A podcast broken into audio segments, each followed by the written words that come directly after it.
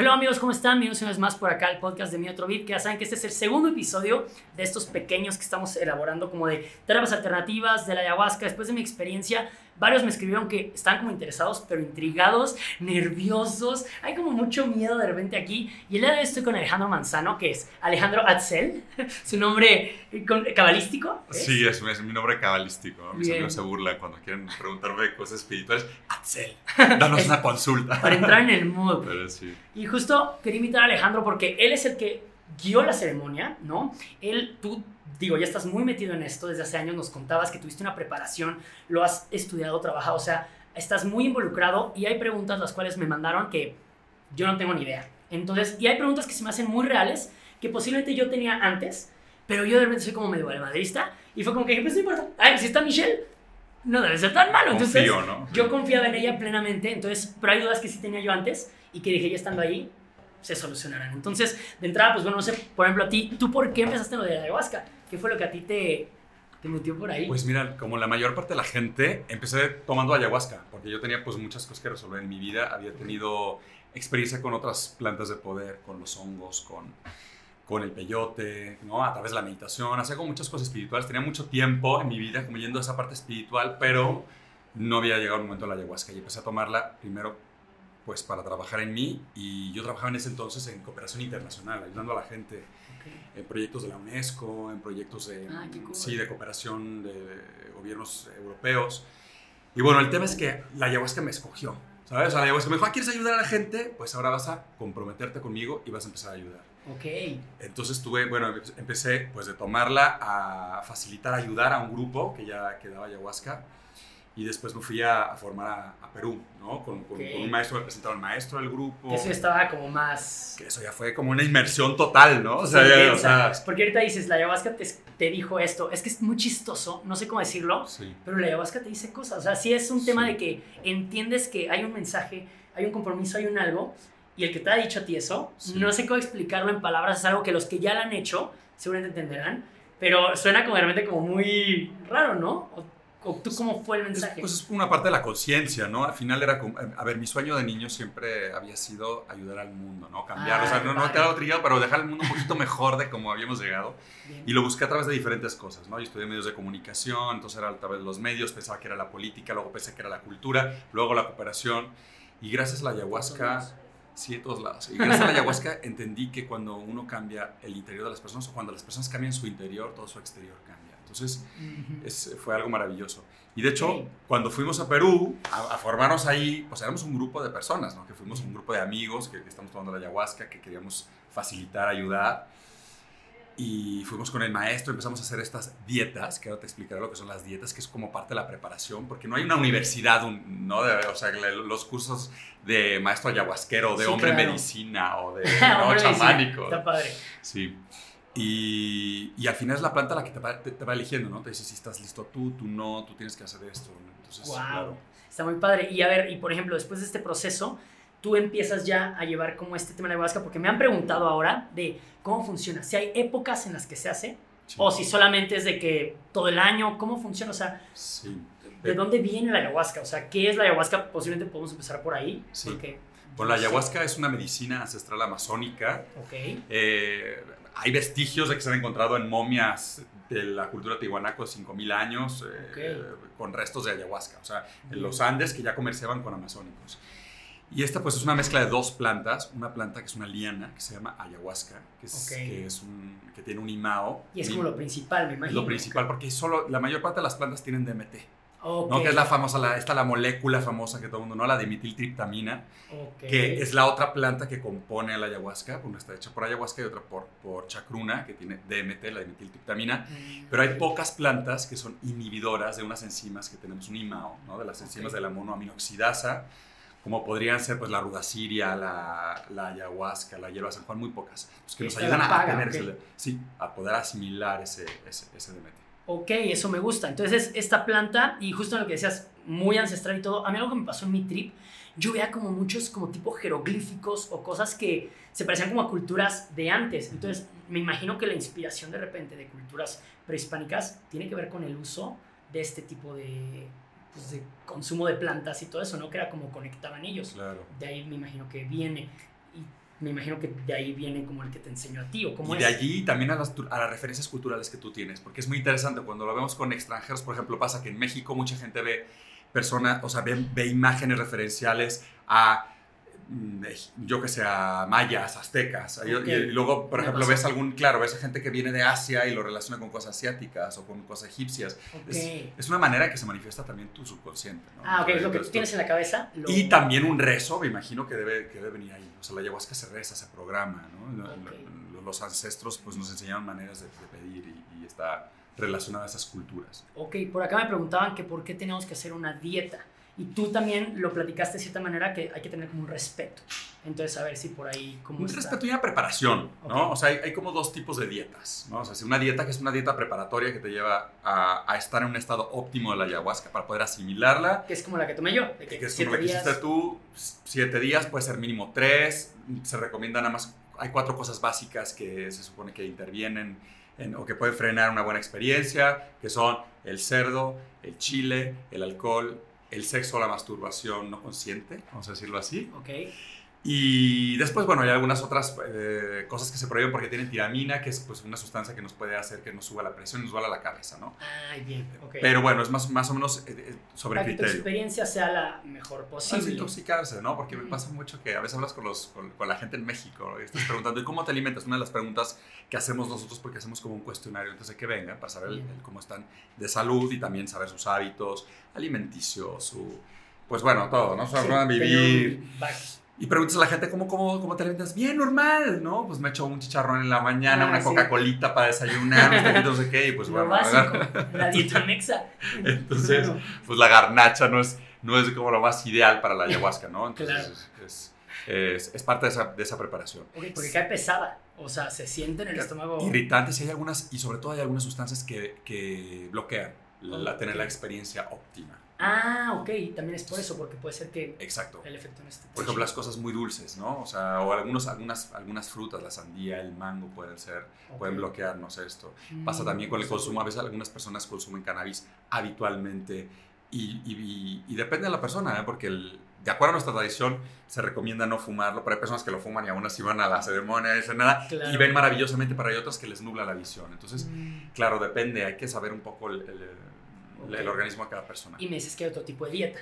Otro tipo de dieta, que esa es la dieta que usamos nosotros como para tener la información de las plantas, ¿no? Es Ok. y fue como la graduación para poder dar y para poder compartir la ayahuasca. Una de las cosas que te pide cuando vas al Amazonas es pues tener estas dietas chamánicas, que es poder asimilar a través de una infusión de una planta todas sus propiedades, tanto físicas, porque pues, las plantas tienen una propiedad física que puede ser digestiva, que puede ser, ¿no? que te puede ayudar para la presión, pero, pero también tiene unas- un aspecto espiritual que nos puede ayudar y nos puede aportar. ¿no? Entonces, Bien. entonces, y estas dietas duran, pues más o menos, cuando estamos hablando de una hierba, hasta un mes, tres meses y hasta seis meses. Wow. Ok, está más Sí, intenso. Entonces, claro, entonces ya es, Es sexo, ni masturbación, ni el alcohol, ni nada. Y aparte, pues es eso, es pues, un día de dieta seca, que quiere decir ni comes ni bebes agua durante Ok. un día, eh, para hacer como un reset. Y después siete días de dieta estricta, que principalmente es comer como algunas verduras servidas, cereales servidos tipo arroz, avena, sin sal ni azúcar durante siete días, que también es bastante pesado, sinceramente. Los que, Sí, es suena. suena a, a algo como a un poco aburrido, ¿no? Al final, lo hablaba justamente con Valeria y decíamos, es que claro, preparamos la comida para estos siete días, pero al final dices, otra vez el chayote es Ya terrible. no quiero. Ya no quiero, yo No. creo que hoy no voy a cenar. Pero bueno, durante estos días tomas esa infusión de la planta. Para que absorbas más. Exactamente, entonces esa planta te, te da, te da como todo su, su poder, su, su información, su conocimiento, que al final de estos 30 días, es como un ciclo lunar, Ok. lo cierras con una ceremonia de ayahuasca y esas plantas te aportan y te dan información. Son como maestros, ¿vale? O sea, es como Sí. un pacto que haces tú con la planta para que sea tu maestro. Es que está muy padre. De repente sonará muy extraño para la gente que lo ha experimentado, pero es algo bien cool conocer esta otra parte de cómo de verdad, ustedes lo decían, las plantas se comunican todo el tiempo, estamos todos viendo aquí coexistiendo y nos hemos separado tanto nosotros de repente del mundo animal, del mundo de las plantas, que cuando conectas con ellos dices, ay, no manches, qué padre, qué bonito es retomar eso. Y a ver, una pregunta que varios me hicieron es, ¿todos pueden tomar ayahuasca? No, no todo el mundo puede tomar ayahuasca. Ok. ¿Vale? O sea, hay ciertas contraindicaciones para la ayahuasca, personas que tienen problemas psiquiátricos, esquizofrenias, brotes psicóticos, pues no, no es recomendable. Perfecto. personas que tienen algunos problemas cardíacos muy complejos, habría que ver, cómo tienen sus niveles séricos, hay que, habría que ver, sí, sí lo bueno es que ustedes que son profesionales siempre checan, bueno, nosotros nos hicieron como un estudio así de cómo comemos, de cómo hacemos, ¿no? Y, aparte una entrevista. Sí. Y los medicamentos que toman también. Hay ciertos medicamentos contraindicados, muchos medicamentos psiquiátricos y vivimos en, pues, en este siglo, ¿no? En este momento, en, este, en esta época postmoderna donde mucha gente toma medicamentos psiquiátricos para dormir, para levantarse, para estar feliz, para no estar triste, para sentirse normal, para no sentir, que es, que es, el tema. Vivimos en una época donde mucha gente toma medicamentos para no sentir. Entonces, claro, esto se trata de una terapia de sentir, sí. de tener contacto contigo mismo. Entonces, pues digamos que pues, pueden tener contraindicaciones. Por eso hacemos una entrevista y, bueno, primero un cuestionario para saber si son eh, aptos o no y lo consultamos con médicos. Órale, Y la entrevista, por ejemplo, alguien eh, puede que esté en un estado en el cual no sea conveniente, que tal vez no sea un estado físico, sino puede ser emocional, porque me acuerdo que tú me recomendaste, cuando Alex me hizo una entrevista, me dijo, deja de sentir todo. Mm. Tú te tienes que dejar fluir y sentirlo y todo. ¿Has visto a alguien que digas, hey, tal vez tú no estás listo, o tal vez te veo como con miedos, o no sé qué pueda detener? El miedo es normal, mucha gente tiene miedo, ¿no? mucha gente dice, ay, tengo mucho miedo, pues es normal, estamos vivos, al final es algo nuevo y nos está diciendo, y el miedo es algo positivo, o sea, tienes miedo cuando vas a cruzar una calle y, que no te atropellen, cuando estás encima de un abismo, o sea, es para avisarte, está bien, ¿no? Sí, ok. Pero luego también hay gente que está como que se queda en ese miedo. Yo creo que ese, que es el tema, ¿no? Quedarte en ese, en esa, en ese paralizado y no hacer nada de tu vida. Pues mira, mm, no sé, en general la medicina se toma cuando uno tiene que curar, ¿no? Tiene que sanar. Como que ya el proceso de haber llegado ahí es porque ya estás avanzado. Y nos, y nos, y nos, y nos propone muchas cosas. Sí hay gente que ha regresado, pero volviendo a esos temas, ¿no? Cuando veo personas que las veo como psicóticas o que han tenido brotes psicóticos y que a, veces ni siquiera están diagnosticadas, pero que te empiezan a decir, entonces no, no es lo óptimo. Para eso, pues vayamos a otro tipo de terapias, inclusive otras plantas. O sea, hay gente que puede hacer un, cacao, o inclusive la psilocibina, ¿no? Los, los, honguitos pueden ser más fáciles con ciertas con ciertos medicamentos o con ciertas... Eh, claro, hay opciones. Hay opciones. Y si no, pues registros akáshicos, Reiki, eh, todo lo que hemos hablado. Ya los platicamos. muchos, hay muchas, muchas eh, terapias. Maneras de... Ok, eso me gusta. Y pues bueno, por acá, yo algo que les conté de mi experiencia que me gustó mucho es de que pueden haber... Tú dijiste que tres tipos de viajes, ¿no? Por lo general, eh, las experiencias. Y tú lo explicaste muy cool, seguro yo lo expliqué no tan cool como tú. Entonces, a ver, cuéntanos cómo pueden ser estos viajes que podemos tener con la ayahuasca. Sí, bueno, lo primero es partir que hay diferentes tipos de, eh, de ceremonias, ¿no? hay, diferentes, o sea, hay más de 64 pueblos en la Amazonía que siguen tradiciones distintas. Cada uno hace diferentes rituales. Y no, exactamente. Y ah, nosotros seguimos un ritual de un pueblo que se llama Shipibo. Y de acuerdo a los Shipibos, puedes tener tres tipos de viajes, ¿vale? Entonces, para que la gente vea, de acuerdo a cosmovisión de los, de los Shipibos, que son un pueblo peruano, o sea, indígena peruano que viven en un afluente del Amazonas, que se llama el Ucayali, pues ellos dicen que hay tres tipos de viajes. El primer viaje es el viaje del águila y es un viaje de sanación espiritual donde todo es muy visual. ¿no? Se pueden ver pues fractales, ¿no? geometría sagrada, maestros ascendidos, seres de luz, ancestros, se nos puede revelar información del universo, podemos ver animales totémicos, convertirnos en animales, en esos mismos animales con toda su fuerza. Es un viaje precioso, ¿no? Pues sobre todo muy visual ¿Qué es lo que muchas personas esperan tener en la ayahuasca. Como que eso es lo que te han vendido. Claro, el viaje del águila, ¿no? Entonces, porque es lo que le han dicho, ¿no? Es como la experiencia, ¿no? Y que llega yo a ver ángeles y maestros, y quiero viajar por el universo. Pero tenemos que recordar que la ayahuasca nos sana en diferentes aspectos, ¿no? Es una medicina muy completa que nos sana espiritualmente, pero también nos sana físicamente. Claro. Entonces, hablando de lo físico, pues existe otro tipo de viaje, que es el viaje del jaguar, donde no se ve ni se escucha nada, es todo... ¿De verdad es sin ver nada? Sin solo ver sientes. nada, solo sientes físicamente, ¿no? O sea, hay muchas personas que eh, pueden padecer de la rodilla, de la espalda, de la cabeza, entonces se intensifican esos dolores. Inclusive podemos sentir que nos abren, ¿no? Y se hacen, eh, eh, ¿cómo se llama esto? cirugías espirituales. Ok. Donde nos traquetean cosas y nos acomodan y no nos arreglan, ¿no? Y, y, bueno, y es parte de esta sanación.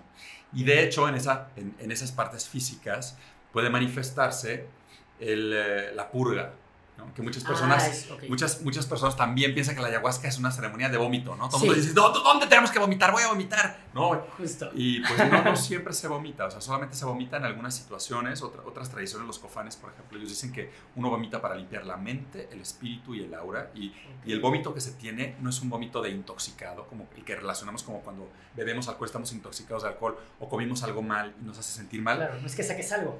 Bueno, nos, nos desintoxica. O sea, al revés, si sacas algo, pero sacas algo espiritual. bien, porque más tú que- decías, ¿no? Que puede ser que tengas el reflejo de que Exacto. vomitas, pero no sacas nada. Exacto. Pero Puro aire, está limpio. ¿no? Puro aire, como eso que está, estás limpiando, ¿no? Estás sanando así. Ok, me late. Y el tercer viaje, Y el tercer viaje es el viaje de la serpiente, que es un viaje de sanación emocional, donde normalmente se manifiestan estas emociones que no revelamos, ¿no? Porque siempre es, Mm, pues, y lo ves mucho en las redes sociales, todo, todo el mundo está feliz, súper cool, súper happy, ¿cómo estás? Bien, ¿no? Sí. Bien, al final decimos bien, pero es, a veces es muy difícil para nosotros hablar de nuestras tristezas, de nuestras ansiedades, de nuestros miedos. claro. Y entonces en este tipo de viaje, en el viaje de la serpiente, se reflejan, se manifiestan estas, estos sentimientos, estas emociones. Y es buenísimo porque los sacamos. O sea, estos, estos, estas emociones se quedan bloqueadas allí. Claro.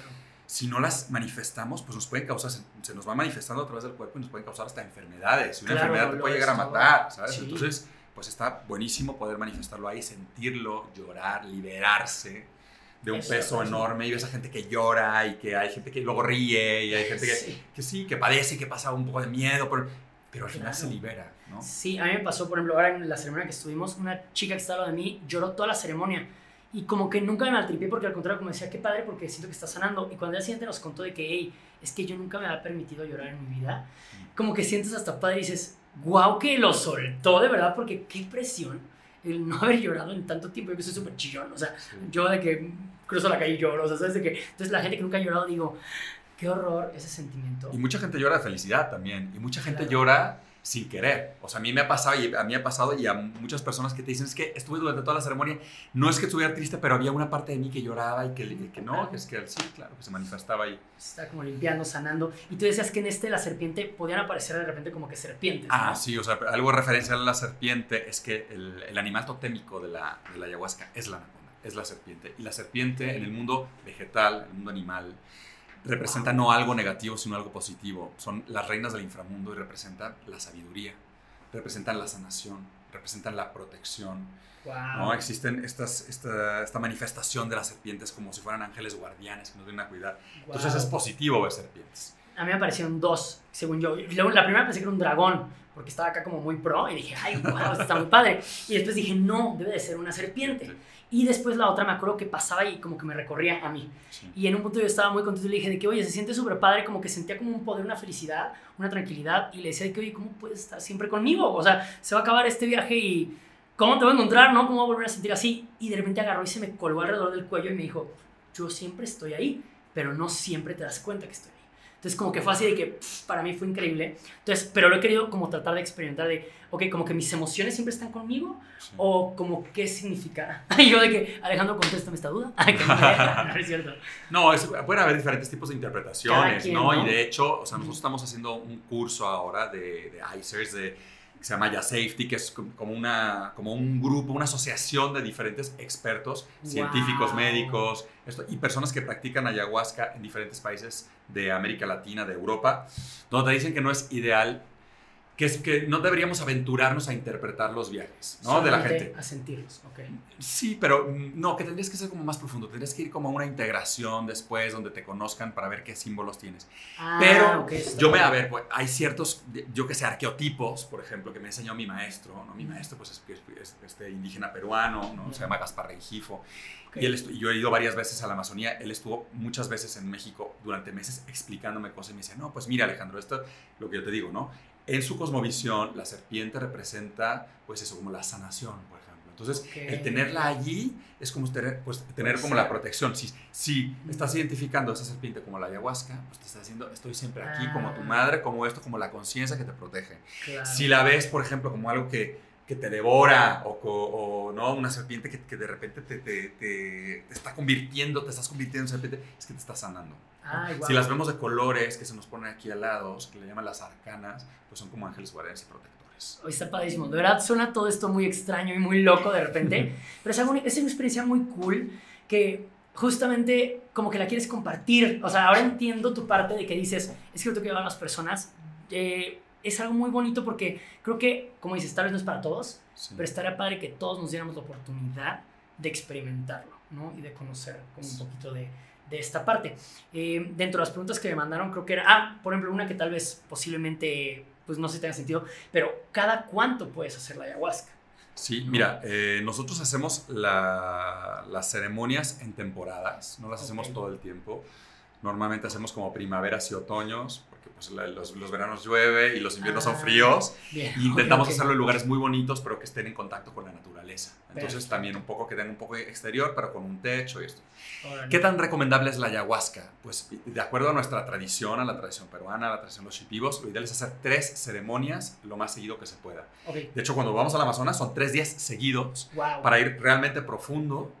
Y mm, sí, tenemos este amigo, tenemos un amigo cirujano que dice que la ayahuasca es como un antibiótico, que ya con una dosis, ¿no? una, una ceremonia, puedes sentir el efecto, pero que realmente para completar tu esquema tienes que hacer tres. Y es así. Entonces hay que hacerlo. Muchas, muchas personas dicen, no, es que lo voy a hacer cada año.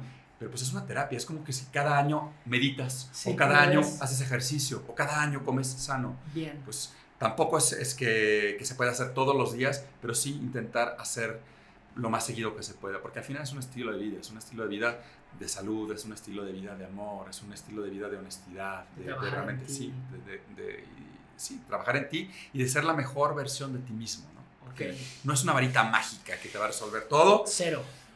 pero sí te va a decir el qué y el cómo y, y parte de eso es, es- de esa conciencia te va a ayudar a ti a tomar las mejores decisiones para que lo que sea mejor para ti. Eso me encantó. Está padrísimo. Y a ver, Alex, ahora, ¿dónde te pueden encontrar a ti?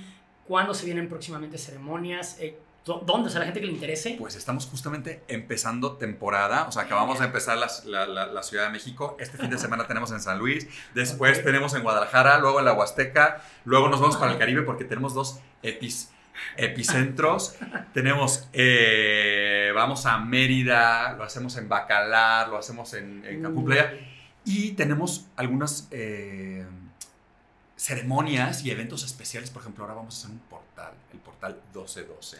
Ok. ¿no? Para toda esa gente que piensa que muchas veces el 12 de diciembre tiene una connotación muy religiosa, pues, pues nosotros queremos darle una connotación mucho más espiritual, mucho más interior y de apertura de conciencia. Lo hacemos en un lugar precioso en, en Bacalar, les puedo dar luego todos los, Wow. los, los datos, pero, pero sí, o sea, tenemos más, más o menos eh, temporadas, una en el centro norte del país, otra en el, en el sur, son nuestros epicentros, y pues nos pueden encontrar en Medianti, se llama nuestro grupo, es medicinas.ancestrales.dlt en, Ok. en Insta y en Facebook. Perfecto. Y bueno, yo, eh, alejandro.atzel, Muy bien. ¿no? en, en Insta. Perfecto, sí, porque esa información la tenemos que tener para compartirla. Y que justamente si tienen como la duda, contáctenos a ellos que son profesionales. Les digo, porque por ahí hay muchas personas que tienen muchos miedos y les van a decir cosas que tal vez es desinformación y con ellos les pueden preguntar, les pueden contactar, buscar y si ya sienten que es momento tal vez de buscar como este tipo de terapia, creo que ya anímense. Yo se la super recomiendo, mi experiencia la verdad fue muy positiva y de la gente con la que compartí, que de hecho siguiente episodio es con dos personas que han probado ayahuasca, es compartir diferentes experiencias. Entonces, la verdad, como vi yo todo el grupo, la dinámica, como me he sentido después de todo eso, la super recomiendo. Y qué mejor que ya con un grupo que yo les puedo decir que es de confianza, porque ahora sí que no me atrevo a decirles que vayan con este grupo, no, con ellos sí, yo ya tuve experiencia padrísima, me encantó su dinámica de la música, que saben que soy muy musical, entonces creo que eso para mí fue un topsazo, entonces vayan con ellos que wow, o sea, yo, yo fui gran fan, de verdad se lo súper recomiendo. Y pues no sé si algún mensajito o algo final. Que Muchas gracias. Pues eso, nada más recomendarles que si alguna vez quieren tomar la medicina, pues que- eso, recomendarles que si alguna vez quieren tomar la medicina, lo hagan siempre con personas que, que les dé confianza, que sepan de dónde viene la medicina, que haya Claro. médicos, que haya esto. Y, y bueno, nosotros tenemos eh, este grupo, es un grupo de amor, es una familia que hemos conformado y que al final todos tenemos este compromiso con la ayahuasca de ayudar a los demás porque ha transformado nuestras vidas. Claro. Entonces, es, y lo hacemos con, con- con- con todo el placer del mundo, ¿no? Entonces, pues eso. Padrísimo. Pues espero que les haya gustado este episodio un poquito más sobre, les digo, ya les conté mi experiencia y tal vez la notaron de que, a ver, este se fue a Narnia, o sea, no entendemos qué pasó. Y ya este es un poco más aterrizado realmente de lo que hay detrás. Y creo que justamente es, si por ahí ustedes creen que es para ustedes, denle la oportunidad. De verdad, súper recomendado. Y pues, gracias por el tiempo, Alejandro. De verdad, qué chido por estar por acá. Obviamente, ¿no? Claro que sí. Y pues ya saben, se viene todo un episodio más. Chequen el pasado si no lo checaron. Y pues aquí seguimos en esto que se llama Mi Otro Beat, ¿vale? Gracias. Bye. Chao.